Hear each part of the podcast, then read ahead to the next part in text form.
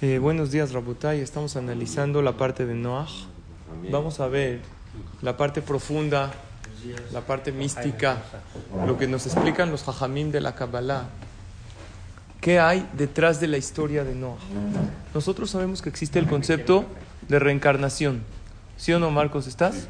¿Qué es Gilgul, reencarnación? El cuerpo es un estuche. Tú, tu esencia es tu alma, que es parte de Hashem. Si la persona después de 120 años se para delante de Hashem y tuvo fallas, en ciertas ocasiones, no siempre, se le da chance al alma de volver a bajar al mundo con otro cuerpo, porque el cuerpo pasado obviamente ya se, se desintegró, y vuelve a nacer y tiene que reparar los errores del pasado. ¿No en todos los errores, Ajá? No en todos. No en ¿Cuál, todos. Cuál sería uno de los que no se...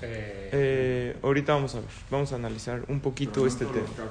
No siempre hay Gilgul, ¿no? Hay veces una persona, tiene- el alma tiene que limpiarse allá, hay ciertos procesos. No, dicen que si le debes a uno, viene a Exacto. el- el- el- la- la Ahora, lo que yo quiero, lo que yo quiero decirles es esto. Hay veces, hay un alma en dos cuerpos, o hay veces dos cuerpos en un alma. El alma es subdividible, es como una vela.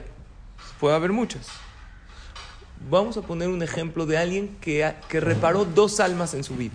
Generalmente uno viene a reparar un alma. Ese fue Moshe Rabbeinu. Primero que todo, Moshe Rabbeinu reparó a Hebel. Hebel, eh, cuando Dios acercó el corbán de Caín, no lo aceptó y el corbán de él sí lo aceptó. Hebel pecó. En dos cosas pecó. El primer pecado de Hebel, los dos hijos de Adán, fue que él se sintió muy soberbio porque Dios aceptó mi corbán. Y el segundo pecado de Hebel fue que Ebel volteó a ver la Shejina. Él debería con humildad, cuando el fuego del celestial bajó, haber agachado la cabeza para no ver. Entonces llega Moshe Rabbenu y recibe el alma de Ebel. Por eso Moshe, como se escribe, Mem, Shin, He. Son las iniciales Mi, Shetiken, Hebel. El que reparó el pecado de Ebel. Hizo dos cosas. Número uno, era sumamente humilde. Ahí reparó la soberbia. Y número dos, cuando Dios se le presentó a Moshe, ¿en dónde se le presentó? En la zarza ardiente. ¿Qué hizo Moshe? Vayaster Moshe Kiyare me la Elohim. Agachó la cabeza para no ver a Dios. Ahí reparó las dos cosas. El alma de Ebel se fue al cielo. Perfecta. Ahora Moshe Rabbeinu tiene otra alma, que es el alma de Noach. Ya en ese momento se subió el alma de Ya, se reparó. Ahora Moshe Rabbenu, por ser un hombre tan grande, tenía otra alma que tenía que reparar. El alma de Noah, que es la perashá de la semana. ¿Cómo empieza la historia de Moshe? En un arca, ¿cómo le llama la Torah? Teba. Igual que que- Noah, que se llama Teba también. Em, Noah pecó. ¿En qué pecó Noah? No rezó por los demás. Dios le dijo, voy a mandar un diluvio. ¿Qué dijo Noah?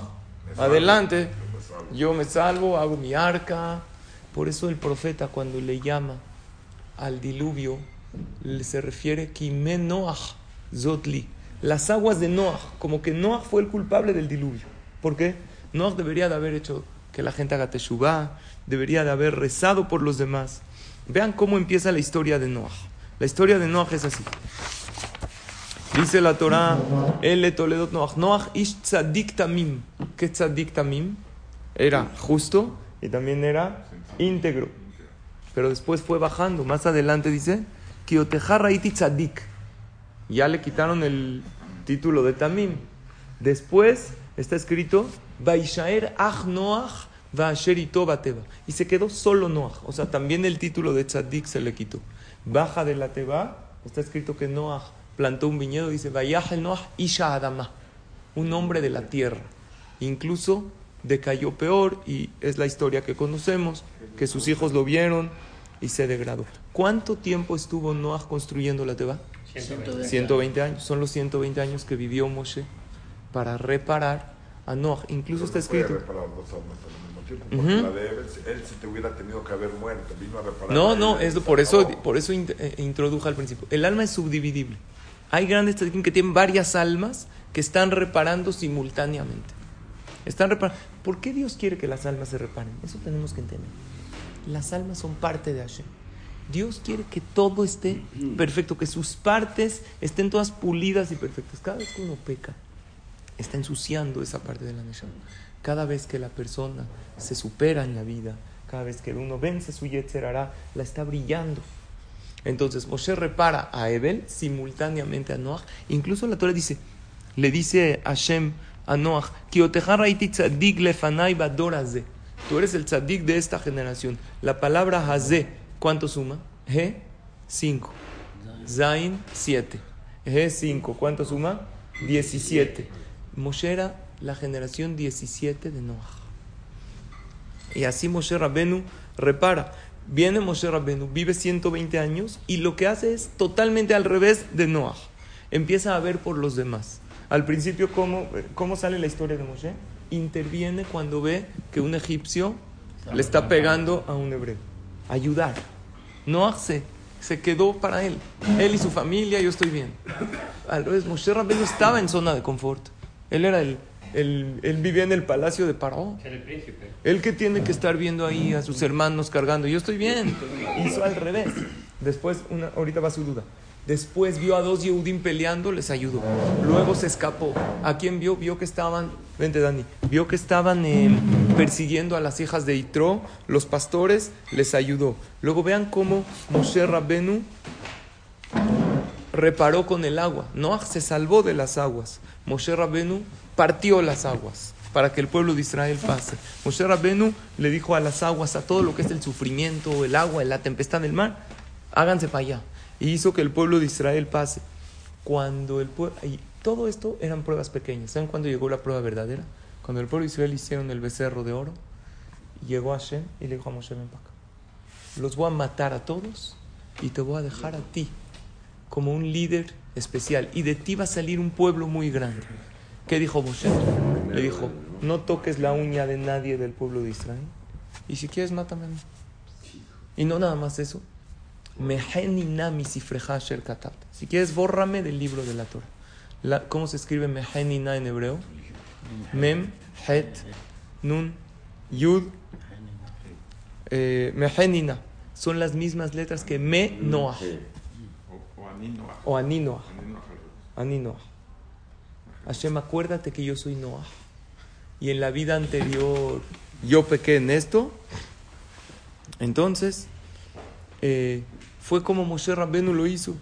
Moshe Rabbenu, eh, también hubo dos personas que la Torah dice que encontraron gracia en los ojos de Hashem. Noah, que vamos a ver cómo se encuentra gracia en los ojos de Hashem.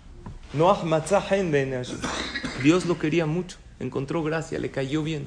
Y había otro, Moshe Rabbenu. Dice que matzata hen be'enai. Encontraste gracia en mis ojos. Y la palabra hen se escribe igual que Noah, con las letras invertidas. ¿Cuánto tiempo estuvo Noah en la Teba? 40 días estuvo lloviendo. Moshe Rabbeinu los llevó 40 años al pueblo y los salvó de todo el diluvio que había en el desierto y al revés que Noah. Noah empezó Tzadik Tamim, luego Tzadik, luego Noah solo y Isha Adama. Moshe Rabbeinu al revés. Empieza la Torah como Ish Mitzri, lo llaman como Ish Mitzri, un hombre egipcio. ¿Y cómo acaba la Torah? Isha Elohim. ¿Qué leímos en Simchat Torah? Bezota Berajá, Asher Berach Moshe, Isha Elohim. Entonces quiere decir que Moshe Rabbenu reparó y Moshe Rabbenu sacó al pueblo de Israel. El nombre Moshe, ¿qué es Moshe? ¿Quién se llama Moshe? Sacador de las aguas. Sacador de las aguas. Sacó, sácalo. ¿Y qué es Noah? Cómodo. Noah. ¿Cuál es el verdadero nombre de Moshe? Tenía siete nombres Moshe Rabbenu. Pero la Torah lo llamó como el nombre que le puso la hija de Batia. Quiere decir que si nosotros analizamos a profundidad, vamos a ver que no entendemos cuentas de Hashem.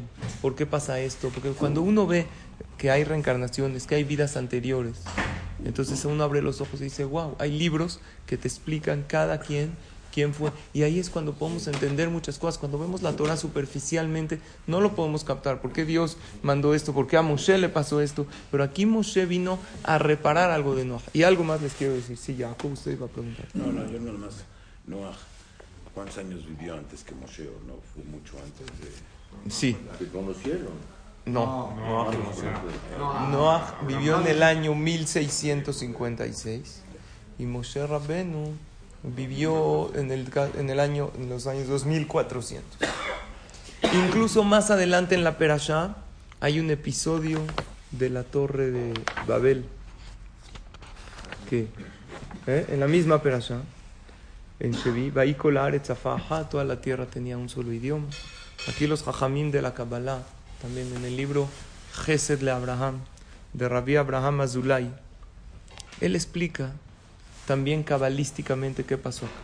Esta gente del diluvio fueron creados por un pecado que hizo Adama Rishon. ¿Quién sabe qué pecado? ¿Qué pecó Adama? Adama Rishon se separó 130 años de su esposa. Oh, no. Descansa uno. No lo hizo de Teshuvah, ¿no? Sí, lo hizo de Teshuvah. 130 años se separó de ella. Para hacer Teshuvah y para, para no estar con ella porque él pecó. En esos 130 años, Adama Rishon pecó sin estar con Javá, con Zera Levatala. Le salieron eh, gotas de semen. Es haram según la Torah. Y se crearon, cada gota que uno saca, se crean almas ¿Duendes duendes, sherim, almas negativas. Esas almas necesitaban ser reparadas. Bajan, esto explican los jamín de la Kabbalah, con cuerpos en la generación del diluvio, para que reparen. Después del diluvio. No, antes del diluvio, para que reparen, para que se comporten bien, Dios les dio una vida bonita, para que reparen por las buenas. Toda esta gente se corrompió. Se mueren todos en el diluvio. Pero ¿qué hacemos todos? Reshaim. Dios les vuelve a dar otra oportunidad en la generación de la dispersión. Lora Palaga de la Torre de Babel. Vuelven a bajar para ver si ahora sí reparan. Pero vuelven a pecar. Vuelven a pecar porque hicieron una torre muy alta para pecar en contra de Hashem. Después de, y también fueron todos castigados, murieron como Reshaim. Después, Hashem los vuelve a dar otro chance en la generación de Sedom y Amora, con abundancia, para que tengan de todo, para que ayuden y vuelven a caer. Explica el libro Gesed de Abraham, cuando vio Hashem que ya no repararon por libre albedrío, la cuarta oportunidad es reparar sin libre albedrío. Eran todos los que nacieron en Egipto y fueron castigados. Por eso está escrito que los de Egipto eh, se repararon de dos maneras. A unos los echaron al mar con agua y a otros los pusieron como ladrillos y los pusieron a trabajar. Por, para reparar los dos pecados. Que en la generación del diluvio murieron con agua. Entonces regresaron y murieron con agua. Pero ahora como tzadikim. Porque uno pregunta a estos bebés que, que los echaban al agua. ¿Qué culpa tienen? ¿Qué culpa? ¿Qué hicieron de mal? Y, y los que los pusieron a trabajar, trabajos duros, con ladrillos y Behomer, Ubilbenim, estos son los que vinieron a reparar el pecado que hicieron en una torre para pelear contra Kadosh Baruj.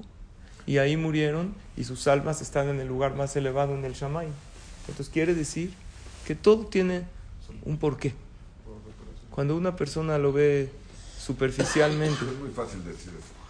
La Sí. verdad. Sí, claro. no, fueron por reclamación, ah, fueron por eso. Sí. O sea, toda la gente. No sabemos. O sea, la- si Dios, Dios no lo quiera, la- los familiares de los de la Shoah y los de ah, pues, ¿por, por qué me tocó a mí un, un papá de, la, de, de una reencarnación? Y Sí. es muy fácil decirlo, la verdad, muy fácil. Y, y también la- el juego de los nombres y de las letras, usted lo hace perfecto. De repente hay un tefilim y sacan las letras y dice esto y el otro. Y eso también, o sea, me desconcierta porque digo, no puede ser. O sea, o sea es Moshe y si lo hacemos por, por medio de Aarón, pues también podría salir. a lo mejor, a lo mejor todas las, hay unas, unas de las cosas en la Torah que se llama remes. La Torah tiene cuatro facetas que se llaman pardes. Pardes es pshat, pardes es jardín en hebreo, un jardín precioso. Y se escriben cuatro letras, P, Resh, Dalet, Samach. Uno es pshat, la explicación sencilla de la Torah. Cuando uno estudia, como lo estudiamos en la escuela de chiquito, es como un diluvio, que está correcto estudiarlo. Luego es, resh, es remes, todo lo que está insinuado en la Torah. Está insinuado. De esta letra aprendes esto, esto suma esto. Pregunta, lo que estoy diciendo con esto es que siempre por las buenas o por las malas, pero. Eh. el camino tiene uno que llegar arriba como. Eh, ahorita te contesto, déjame le contesto a Mordejai. Luego, Pshat, Remes, Drash, es la explicación, la que no está clara en el pasuk. Que cuando dice que Noah entró a un diluvio, se refería también, entre otras cosas, que estaba un diluvio espiritual en el mundo, que estaba todo. Eso es Drash. Y Sod, los secretos, que es lo que estamos diciendo ahorita. Que los Jajamim de la Kabbalah, que ellos saben los secretos, nos explican. Sí es verdad, Marcos, se podría hacer con Aharón, se podría hacer. Pero si concuerda con Moshe, algo Hashem nos está diciendo.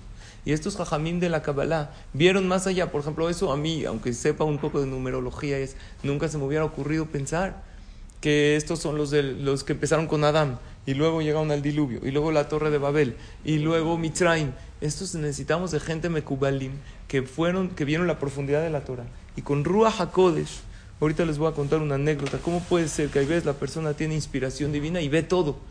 Pregunta Moy. Entonces todos al final van a llegar a su tikkun. Eh, Lo que Hashem quiere es que sí. Entonces el libre albedrío de la persona es llegar, sí, exacto, Pero para... nadie llega. ¿Por qué no? Entonces, no, yo, Bueno. yo- yo vine a reparar una cosa y, y- y reparé fallé otra vez. 400. pero Entonces, No, no está fácil. entonces Hashem, para que no fallemos No, en eso. luego- no, porque- Eso ya lo estudiamos en otra clase. Para que yo... Exacto. Barminan. Mire, Marcos, sí, mira, si yo reparé mi enojo eh, en la, la vida pasada, entonces Dios me, me trae al mundo con un carácter tranquilo, para que ya no la rieguen el enojo. Pero me faltó el Shabbat. Entonces Hashem no me manda en una familia súper Shomer Shabbat, porque si no ya no reparé, ya lo tengo automático. Me manda en una familia que no cumplió para que yo llegue y me repare. Y así en cada cosa, Hashem, como dice el Pasuk, para que nadie se quede de- desarreglado. Pero ahora no es que nadie, todos somos parte de Hashem. Entonces Dios quiere que su todo esté perfecto. Le- permítanme contarles una anécdota increíble, increíble, sí. La gente que reniega de todo, Jajam, ¿por qué gente que reniega y reniega y reniega? O sea, de, Por- las- de, caché, o sea, Porque la persona De no Dios quiere compromisos, sí, de Dios. No quiere compromisos, no quiere... Si, si reconozco que hay un Dios, pues me comprometo a muchas ¿y cómo, cosas. ¿cómo, Y- usarla, ¿Cómo se repara? Eh, entonces, Barminan, como dijo Abraham, hay, Hashem tiene otras maneras. O hay mucha gente que reniega y luego hace teshuva. Porque hay una edad de la renegación. Luego uno crece y empieza a hacer conciencia. Hay gente que, que renegó y vino a una clase y entendió muchas cosas. O hay Barminan, otros caminos de Hashem que no. Uno tiene que limpiarse. Limpiarse no es nada agradable. Una camisa que tiene una mancha, hay que limpiarla, tallarla. Igual el alma. Los que vinieron a reparar por aquí, los que son jajamim, los que estudian mucha Torah, decir que la vida pasada les faltaba mucho por A reparar. lo mejor les faltaba mucho por reparar. Por eso o es, tan- o es gente que es gente que hizo pecar a la gente en la- su vida pasada.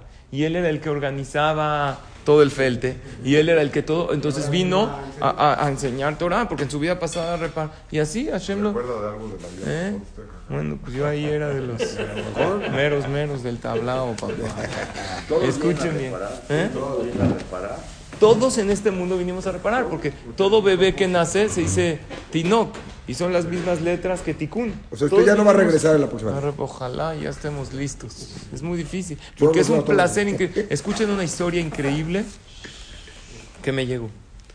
Había una persona en Estados Unidos, en Brooklyn, un yehudí, cuida Torah y mitzvot, pero este no sé, siempre tranquilo, siempre eh, mesurado.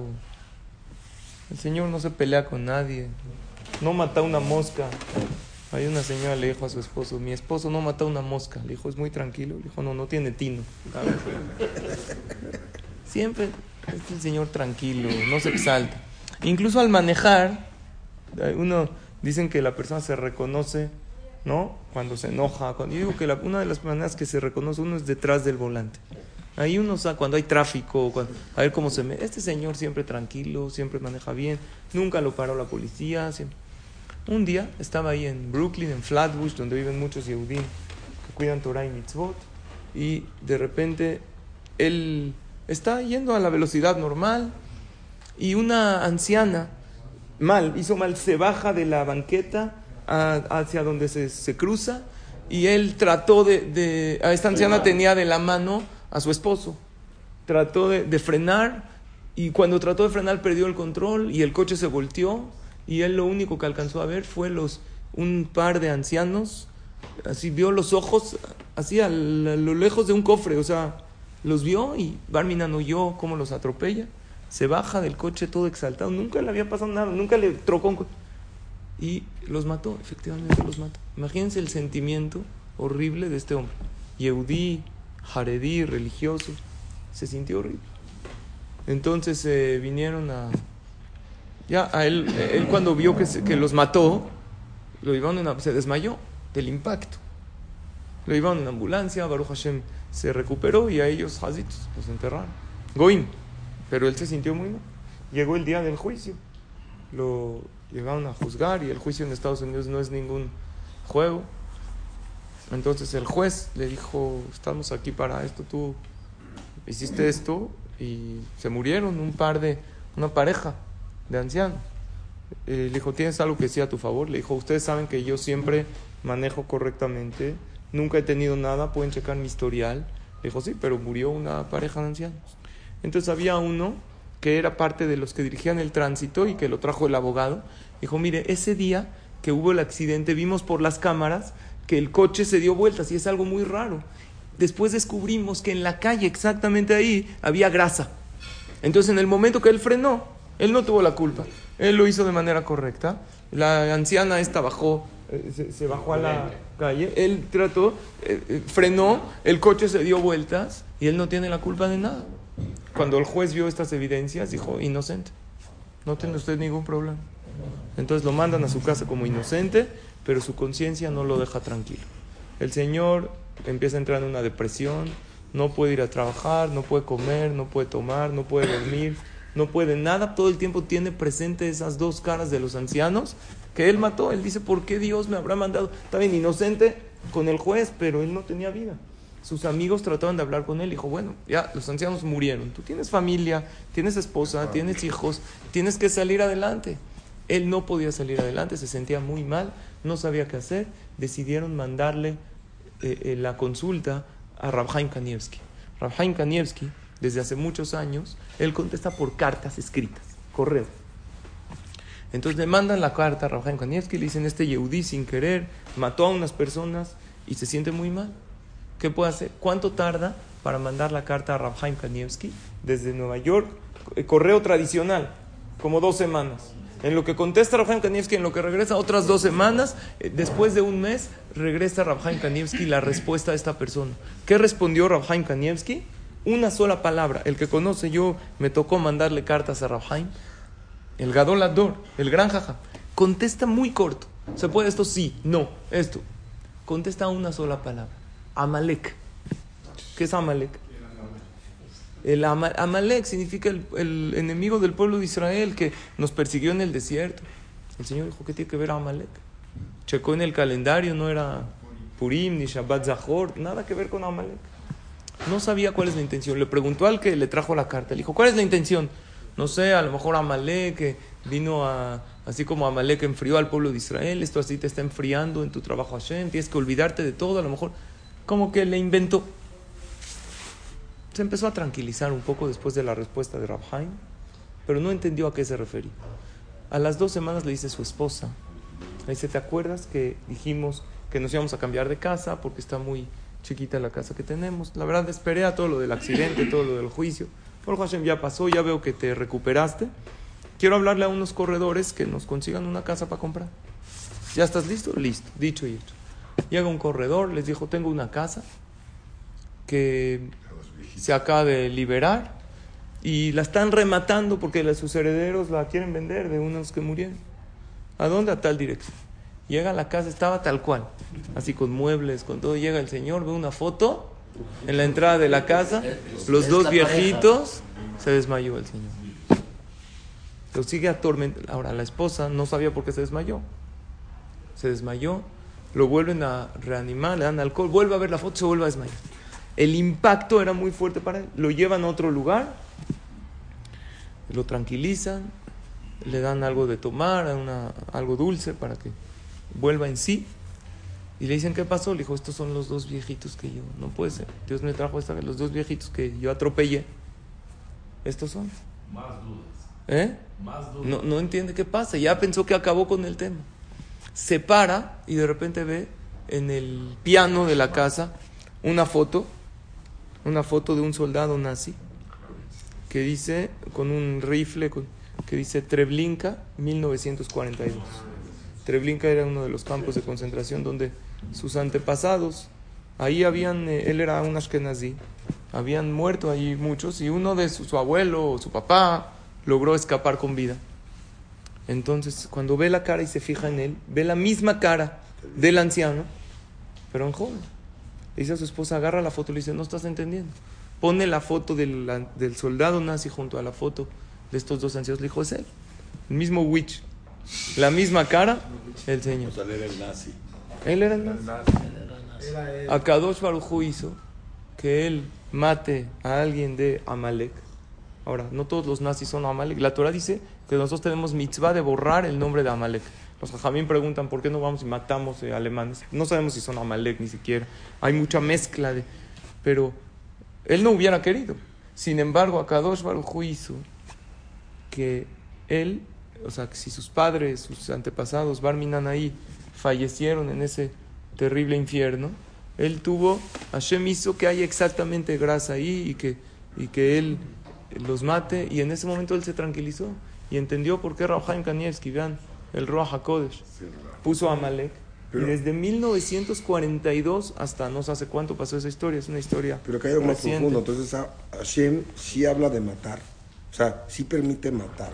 Entonces, sí, entonces. Pero ahí- no sabemos quién es Amalek. Sí, no, si no, supiéramos, querer No, no, pero independientemente si está, o sea, aunque esté permitido, aunque sea, aunque reconocido, pero sí hablan de matar en la Claro, religión. en la sí, Torah hablan. Sí está hablando de, pe- de- Claro. sí permiten matar. Porque, el, porque la, claro, Por porque la pues, matanza no es el fin de la vida. El matar es un favor para ellos.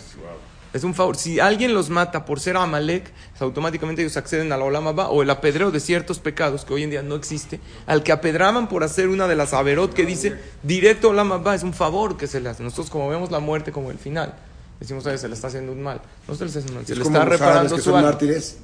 Eso no está escrito en todo el Corán, no está escrito que hay que matar. Y aún nosotros que está escrito como hoy no tenemos Bedín, y aún cuando había Bedín, la Gemara dice que un Bedín que mataba una vez cada 70 años se considera un Bedín asesino. No había. Era todo teórico para que la gente no caiga en esas O averos. sea, decía, pero no se hacía. O sea, No, sí, no había, la gente no lo hacía.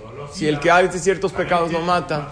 Ok, entonces lo que les quiero decir es que no hay casualidades en la vida, que Akadosh Barujú eh, maneja todo. Y si no entendemos de 1942 cómo Hashem cerró, pues cómo podemos entender ciertos incidentes, cosas que pasan en la vida. Sabemos que hay vidas anteriores, ni la vida presente la entendemos. Nuestra tarea es recibir todo con amor y con cariño y sabiendo que todo viene de Él. Y cuando uno no entiende, uno tiene que decir, no entiendo, pero sé que Hashem hace las cosas para bien. Eso es una de las lecciones de Perashat Noach. Mañana vamos a ver Besrat Hashem. Otra.